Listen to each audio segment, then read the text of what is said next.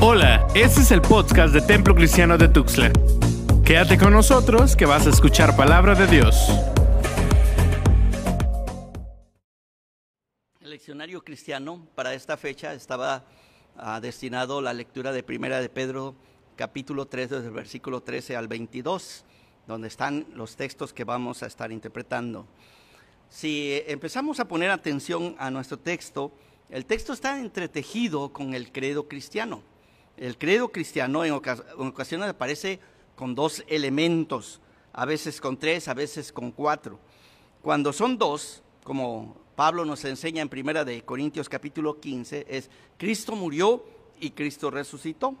Y eso es suficiente, ese es el credo cristiano en lo más básico, en lo más esencial que ustedes pueden imaginarse. Cuando son tres, a veces aparece el elemento, ¿verdad?, extra, Cristo murió, Cristo resucitó y Cristo ascendió, podría ser, o Cristo regresará de nuevo. Pero en primera de, de, Pedro 3, 18 al 22, encontramos tres elementos del credo cristiano. El primero es, Cristo padeció.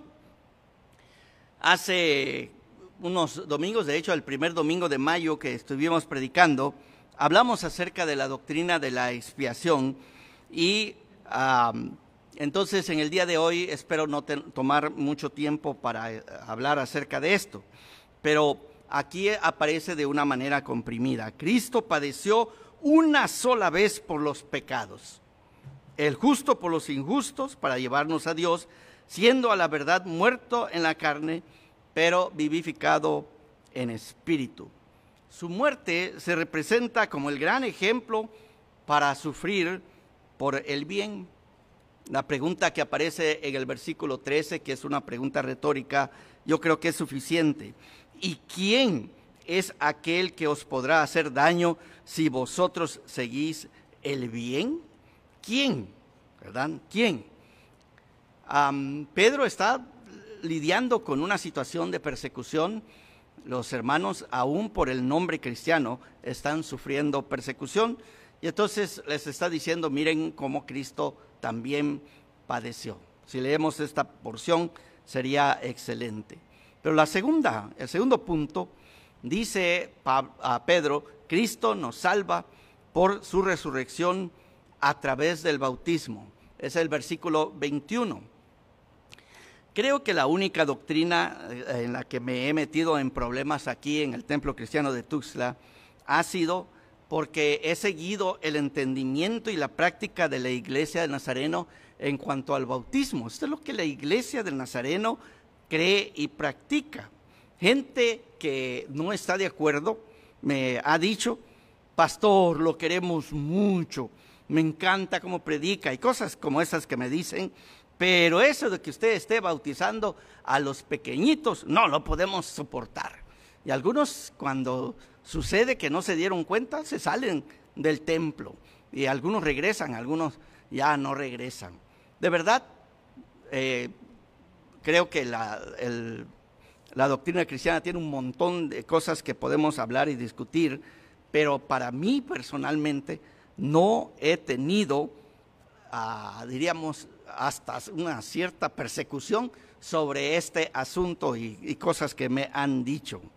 Pero no es tanto el bautismo infantil que a mí personalmente me preocupa, sino la baja estima con que nosotros los evangélicos, y entre ellos nosotros los del templo cristiano, tenemos respecto al bautismo. Y no es nuevo. Yo escuché a mi padre en alguna ocasión decir que el bautismo no es, no es la gran cosa. Y me acuerdo específicamente sus palabras. Él dijo, el bautismo no te cambia lo único que hace es que entra un diablo seco y sale un diablo remojado. Entonces entró un diablo y salió el mismo diablo. No hace absolutamente ninguna cosa para ti. O sea, ¿verdad? Da lo mismo si te bautizas o no te bautizas. Y esto, hermanos, es solamente el producto de la historia. Allá atrás en la historia existe un hombre que se llama Constantino.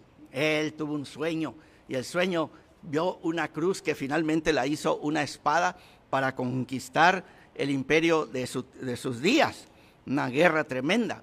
Pero este Constantino que se hizo cristiano y que obligó que todo el imperio se hiciera cristiano y se bautizara a todo mundo, él no se bautizaba. Él se bautizó hasta el lecho de la muerte. Y si le preguntamos a Constantino por qué eh, haces esto, la respuesta de él hubiera sido, porque los pecados que cometes después que te bautizas ya no son perdonados. Y entonces yo ya no quiero cometer ningún pecado después que me bautice. Entonces me bautizo cerquitita de la muerte para que no tenga oportunidad de cometer pecados. ¿De dónde aprendió su teología? Ah, no me pregunten, hermanos, de algún lugar lo, aprendió. Pero Pedro, aquí en esta porción, ata el bautismo a la resurrección y lo considera como parte de la salvación. Sería difícil que nosotros tuviéramos el oído suficiente para escuchar y aceptar si yo les dijera, si no eres bautizado, no eres salvo. Algunos se van a pelear conmigo sobre el asunto, pero yo creo que ustedes ah, están de acuerdo conmigo que el texto que tenemos aquí, versículo 21, dice así, el bautismo que corresponde a esto ahora nos salva. Y luego aparece un paréntesis, no quitando las inmundicias de la carne, sino como la aspiración de una buena conciencia hacia Dios por la resurrección de Jesucristo. Si ustedes quitan el paréntesis, quitemos el paréntesis para ver si lo escuchamos, el texto diría así, el bautismo que corresponde a esto ahora nos salva por la resurrección de Jesucristo. O sea, el bautismo, hermano, se tiene en una alta estima. James Dunn, uno de los escritores que diríamos es el coco, especialmente los pentecostales, expresó sobre este versículo y dice él, el enfoque más próximo a una definición del bautismo que nos brinda el Nuevo Testamento está aquí en 1 Pedro capítulo 3, versículo 21. Y escribe estas palabras, quiero leerles. La frase griega es confusa, y así es, hermano. Yo lo estuve checando en el idioma original. Y nos sentimos frustrados por nuestra incapacidad para captar su significado exacto, teniendo en cuenta su importancia para nuestra comprensión del bautismo. En los últimos años, la opinión ha estado dividida casi por igual entre dos significados. Una promesa proveniente de una conciencia limpia o de una actitud correcta o con el deseo de mantenerlas y una súplica u oración a Dios pidiendo una conciencia pura. Por fortuna, escribe Don, no es esencial elegir entre estas alternativas, ya que la primera presenta el bautismo como una expresión de entrega, mientras que la última lo presenta como una expresión de arrepentimiento. Y yo creo que lo podemos aceptar y, y lo podemos dejar así, ¿verdad? ¿Qué es el bautismo? Pues es una oración, es una petición, ¿sí? Para que el Señor nos dé una conciencia limpia. Todos los que somos bautizados, ese es el punto desde donde de allá para acá nosotros debemos mantener una vida santa o de arrepentimiento, que también es muy válida. Bueno, la pregunta sería, ¿y el bautismo nos salva? Bueno, esa es una pregunta que los exegetas tendrían que luchar. A mí de verdad me, me, gusta lo que tiene que decir como una aspiración, como una, como una orientación, como, como una petición, especialmente que es uno de los sacramentos que todavía nosotros practicamos. Pedro lo conecta, o sea, el bautismo, con el diluvio. En el diluvio se salvaron ocho personas. Curiosamente, el resto del mundo fue destruido por las mismas aguas. Y me parece que es parte del mensaje de todo el Nuevo Testamento que nosotros tenemos siempre la manifestación de la gracia de Dios y del juicio de Dios, siempre al mismo tiempo. Y ambas cosas deberíamos nosotros aceptarlas. Por un lado, esto nos salva. En ese caso, en el diluvio fueron ocho personas. y se supone que hoy seremos un poquito más que ocho personas, ¿verdad? Pero dejémoslo ahí, tal vez en un contexto de un estudio, un debate, pudiéramos hablar mucho acerca de esto. Pero la tercera parte que yo quisiera llamarles especialmente la atención es el versículo 22.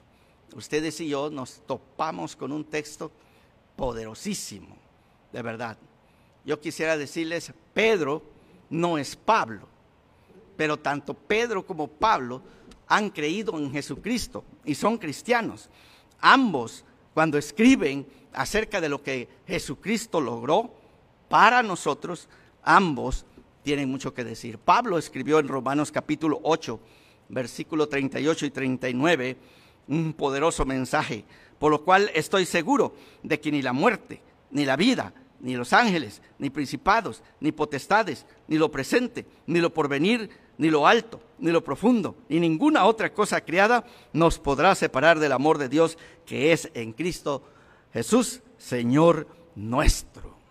Bueno, en ese efecto está escribiendo exactamente lo mismo Pedro. Les leo el versículo 22, quien habiendo subido al cielo, la ascensión, está a la diestra de Dios. Él es el Todopoderoso allí. Y a Él, a Jesucristo, están sujetos ángeles, autoridades y potestades. Allá en el tiempo de, del, bueno, el fin de la Segunda Guerra Mundial, hay un gran uh, teólogo, um, se llama Paul Tillich, un personaje de verdad muy intelectual, que tuvimos que leer cuando estábamos en seminario. Lo interesante fue descubrir que este hombre, con todo lo muy educado que era y la manera como hablaba y escribe, uh, predicara. Y sus sermones han sido preservadas. Hay uno que se llama Principados y Potestades, que sería el capítulo 7 de su libro The New Being. Escribe estas palabras que quiero citarles. Estas palabras están entre las más poderosas alguna vez escritas. Su sonido es capaz de asir las almas humanas en situaciones desesperadas. En mi propia experiencia, ellas se han probado ser más fuertes que el sonido de proyectiles explotando, del gemido, perdón, del llanto en los sepulcros abiertos, de los suspiros de los enfermos, del gemido de los moribundos. Son más fuertes que la autoacusación de aquellos que están en desesperación sobre sí mismos y han prevalecido como el susurro permanente de la ansiedad en la profundidad de nuestro ser. ¿Qué hace a estas palabras tan poderosas? Y hermanos, yo les invito de verdad a meditar sobre estos versículos. Los hermanos a quienes Pedro les está escribiendo están pasando en situaciones muy parecidas a las que tú y yo estamos pasando en la pandemia. No sé de cada uno de ustedes, pero por lo que escuchamos, de verdad está cobrando está de verdad diezmando la población humana la pandemia. Estoy seguro que ustedes están conscientes de que en los medios de comunicación ya se nos ha dicho de que han estado abrumados por todo lo que están viendo, que el recurso al que han llegado es a quitarse la vida. ¿Pueden ustedes imaginarse lo que está sucediendo en nuestro tiempo, qué está cayendo como una sombra sobre toda la humanidad. ¿Qué está pasando en la cabeza, en los corazones de estos hombres, de estas mujeres que por otro lado son altamente educados y que han hecho tanto bien y que está llevándolos hasta esta desesperanza? Los antiguos, hermanos, como los modernos, tenían ciertas creencias y entre ellas ellos creían que detrás de todos los eventos que nosotros sufrimos hay seres que como marionetas manejan las circunstancias. Y el Nuevo Testamento tiene ese acceso a, esa información. Creían ellos que los hombres están bajo su poder, que somos manejados por el temor y que tenemos que luchar contra ellos.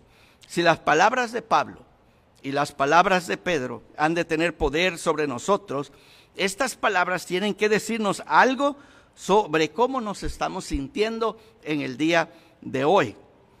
Tal vez no creemos como los antiguos, pero esta pandemia nos ha hecho sentir que estos nombres que están aquí señalan a los poderes que nos encadenan y nos han encadenado a través de la historia y a través de toda la creación.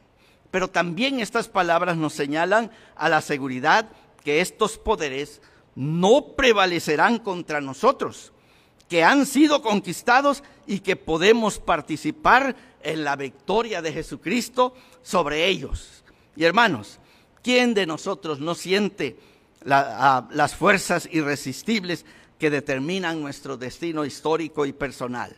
¿Alguna vez ustedes se han levantado en la mañana y dicen, me levanté con el pie izquierdo? Todo me está saliendo mal. ¿Por qué? ¿Verdad? Expresiones como está lloviendo sobre mojado.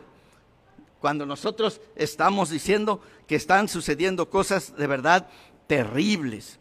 Ah, hermanos, estas expresiones que encontramos aquí están hablando de poderes que dirigen a los individuos, a las naciones, que nos llevan a los conflictos internos, conflictos externos, que nos llevan a la arrogancia y a, lo insano, a la revolución y a la desesperación, a lo inhumano y a la autodestrucción.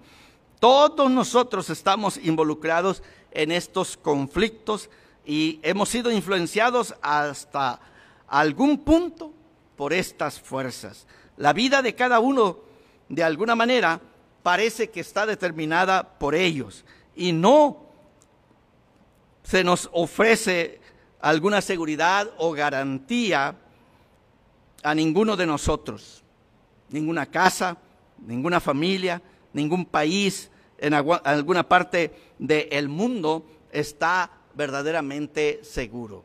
A veces he pensado, porque gente que se ha movido de California, por ejemplo, para vivir en otras partes, han testificado y decir, no, yo no quiero vivir con ese miedo a los temblores. Y bueno, se van a los lugares donde no hay temblores. Pero ¿qué creen? A los lugares donde no hay temblores, temblores hay tornados. Y de repente, ¿verdad? Un tornado se lleva la casa y la otra casa y la otra casa. Y uno se pregunta, ¿y, no le tienen miedo a los tornados? Pues sí, bueno, se van de donde no hay temblores, en donde no hay tornados, y entonces van a lugares donde hay inundaciones. Y ahí, están tomando agua de más, ¿verdad? Y se van de allí porque ya no aguantan ese lugar, y es un lugar donde hay sequía, donde hay hambre. Bueno, donde quiera que nosotros estemos, siempre tenemos que enfrentar a situaciones que están más allá de nuestro control nos hace que levantemos las preguntas. ¿Qué está detrás de todo esto? ¿Cuál es su significado? ¿Cómo podemos soportarlos? Y al final del día, al final de cuentas, hermanos, nosotros vamos a encontrar, como Manuel Kant escribía, encontramos el mal radical, o sea, de raíz encontramos este mal. Una de las verdades más importantes que hemos escuchado y necesitamos seguir escuchando es esta de Pedro. Y quiero volver a leerles el texto. Dice, quien habiendo subido al cielo está a la diestra de Dios, y a él están sujetos ángeles, autoridades y potestades. Llámense como se llamen. El mensaje de Pedro es claro y contundente. En un artículo que ah, lo traduje para utilizarlo en las clases de homilética o predicación para que leamos, porque el hermano Martín Lutero hablaba que predicar es echarse de cabeza ante una máquina que tiene dientes infernales y que come y consume a cualquier persona que quiere proclamar la palabra de Dios. En este contexto, este artículo nos llama la atención a un hombre se llama William Stringfellow. Él era abogado y escribe sobre lo que la Biblia habla de principados y potestades y testifica sobre su importancia bíblica de, de estos conceptos. Dice él que en Harlem el pueblo de la calle le dio su primera pista sobre la importancia bíblica de los principados. Y escúchenlo bien porque lo que está diciendo a Stringfellow es lo que ustedes dicen, es lo que yo digo, es lo que todos nosotros testificamos. Él escuchaba a la gente hablar, escuchen bien, de la compañía de gas, los señores de bienes y raíces del barrio, las burocracias sociales, de la administración de la ciudad, de la mafia. Hoy nosotros hablaríamos de otra cosa, ¿verdad?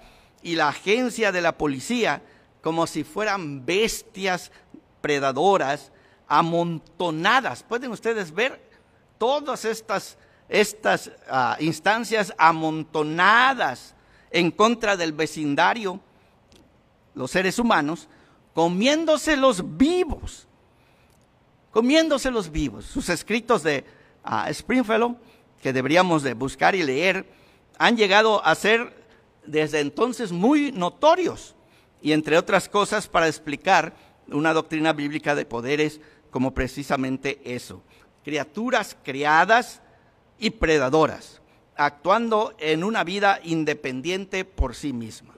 Y le voy a leer un pedazo de lo que él escribe.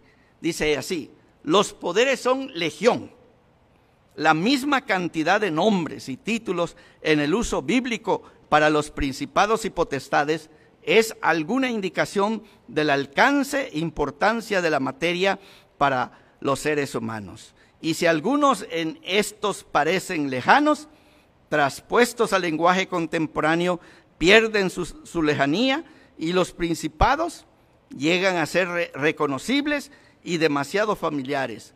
Incluyen instituciones, todas las ideologías, y piensen de todas las ideologías de nuestro lindo México, ¿sí? Todas son ideologías que están al final de cuentas bajo el poder del diablo. Del diablo, hermanos. Todas las imágenes, todos los movimientos, todas las causas, todas las corporaciones, todas las burocracias, todos los métodos y rutinas, todos los conglomerados, todas las razas, todas las naciones, todos los ídolos, todos son principados y potestades que nos devoran a nosotros de una o de otra forma. O nos convierte a nosotros los que devoramos a los demás. Hermanos, todos los principados, todas las potestades, todos los ángeles, arcángeles y toda la lista que ustedes tengan, todos fueron creados por Dios. Pero hay una rebelión en el universo. Hay una rebelión en contra de Dios y cuando estos seres se rebelan contra Dios, se convierten en predadores. Y hermanos, ustedes estarán bien conscientes y conmigo si yo les menciono el Estado. Sí, el Estado es algo instituido por Dios. De hecho, Pablo dice que debemos de obedecerles porque así está escrito en la palabra de Dios. Pero son seres caídos y en algún punto van a tratar de devorarnos a nosotros. Y cuando de verdad el demonio se los penetra más, entonces la persecución vendrá sobre los cristianos y vienen días muy malos para el futuro. Pero no solamente el Estado, la educación, hermanos, es algo que está instituido y también es una potestad caída y en ocasiones destructiva para nosotros. Muchos hemos entrado a la universidad y hemos salido ateos, ateos. Y le damos gracias a Dios por nuestra educación, pues a un Dios que no creemos, por supuesto, ¿verdad? Nunca nos percatamos hermanos, que la intención de toda la educación es que amemos a Dios, pero se endemoniaron y ahora nos han convertido en comunistas, socialistas, ateos, agnósticos y todo lo demás. Sí, hermanos, somos influenciados.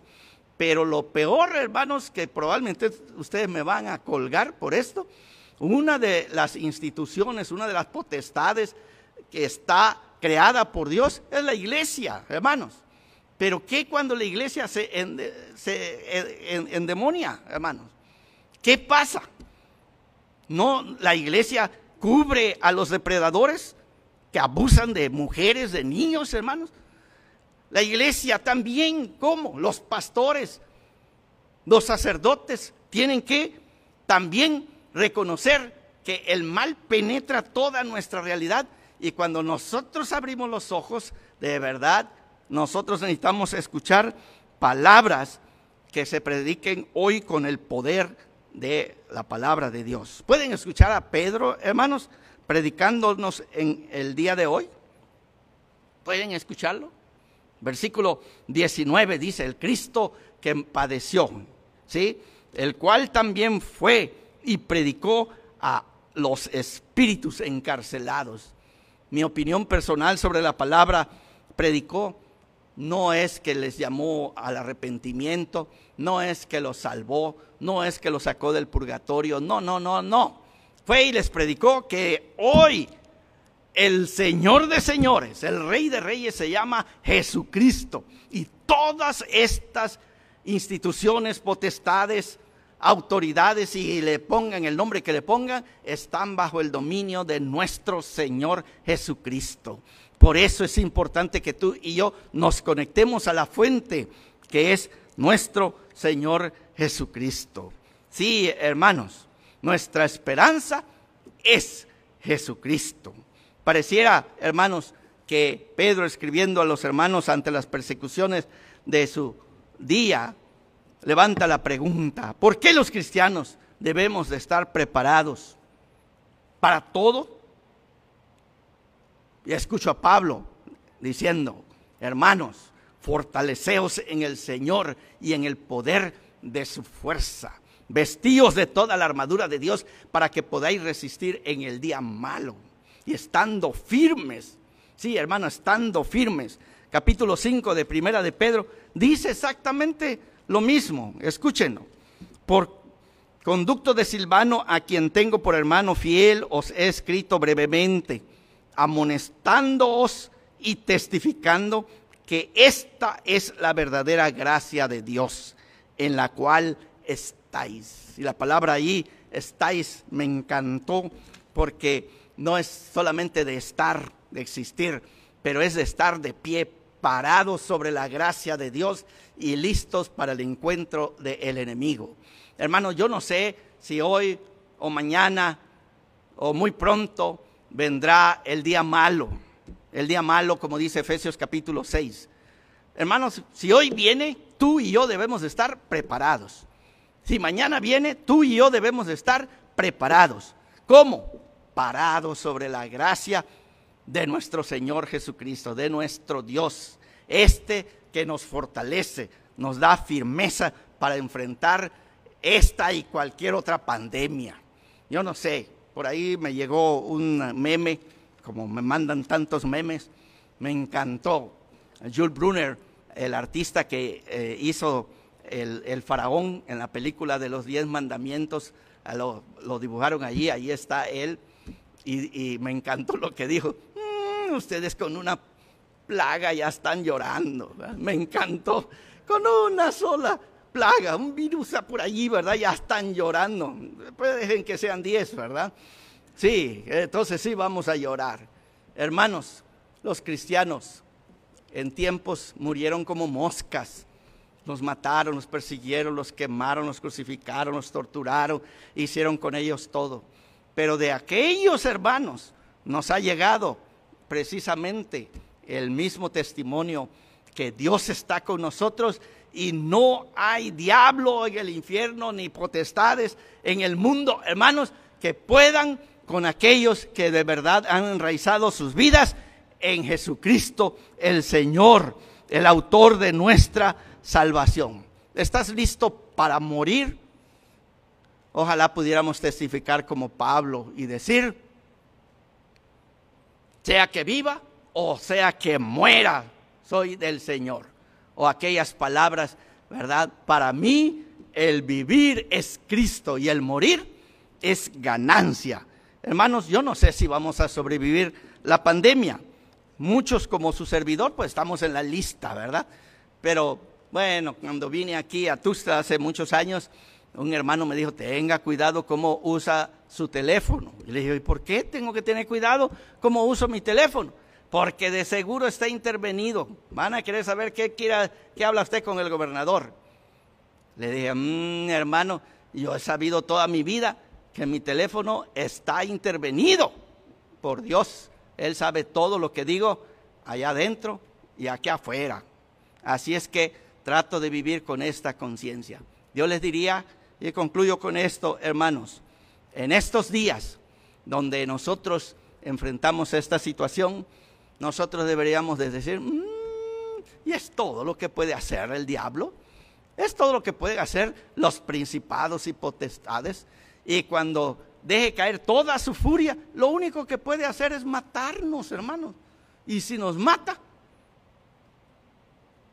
gloria a Dios, hermanos, ya terminó la batalla, ya acabó todo lo que teníamos que luchar en esta vida. Estaremos en la presencia de nuestro Dios. Pedro dice, hermanos, que, Satanás anda como león rugiente alrededor de nosotros buscando a quien devorar. Y va a devorar precisamente a aquellos que no se protegen bajo el poder de nuestro Señor Jesucristo. Hermanos, estoy aquí para recordarles, seamos responsables, hagamos todo lo que está en nuestro poder para no ser contagiados y no contagiar a alguien más. Pero en cuanto a nuestra fe, yo les diría como Pablo, escribe a los romanos, sea que vivamos o sea que muramos, del Señor somos. Y eso es suficiente. Eso es suficiente. Señor, me los bendiga. Señor, me los bendiga. Hermanos, bueno, ah, quisiera agradecer a todas las personas que han estado trabajando con nosotros, ¿verdad? Incluso a través de de los medios, los hermanos que desde Miami nos acompañaron hoy, ¿verdad? Ah, yo estaba feliz con lo que ellos hicieron y todos los muchachos y muchachas que trabajan aquí en el templo para hacer posible la transmisión de nuestros programas. Oremos por ellos, que el Señor los cuide, los guarde y que cuando esto haya terminado, ellos sean expertos en todo este asunto. Y entonces no hemos perdido, hemos crecido en el Señor. Les invito, hermanos, a inclinar sus rostros. Vamos a ser despedidos en este día. Padre Santo, así como le revelaste a Pablo, mi gracia es suficiente. Le revelaste a Pedro, mi gracia es suficiente. Y nos revelas hoy a todos nosotros a través de tu palabra. Tu gracia es suficiente. Ayúdanos, Señor, a encontrarnos allí como cristianos, como discípulos, como personas que obedecemos tus mandamientos. Pedimos que nos des tu bendición en donde quiera que estemos, que la gracia de tu Hijo, nuestro Señor Jesucristo, abunde en nuestros corazones y que la comunión de tu Santo Espíritu haga posible que todos, tan diseminados como estamos, seamos uno en el trono de la gracia. Amén. Amén. Esto fue el podcast del Templo Cristiano de Tuxtla. Recuerda que tenemos nuevos episodios cada semana. Dios te bendiga.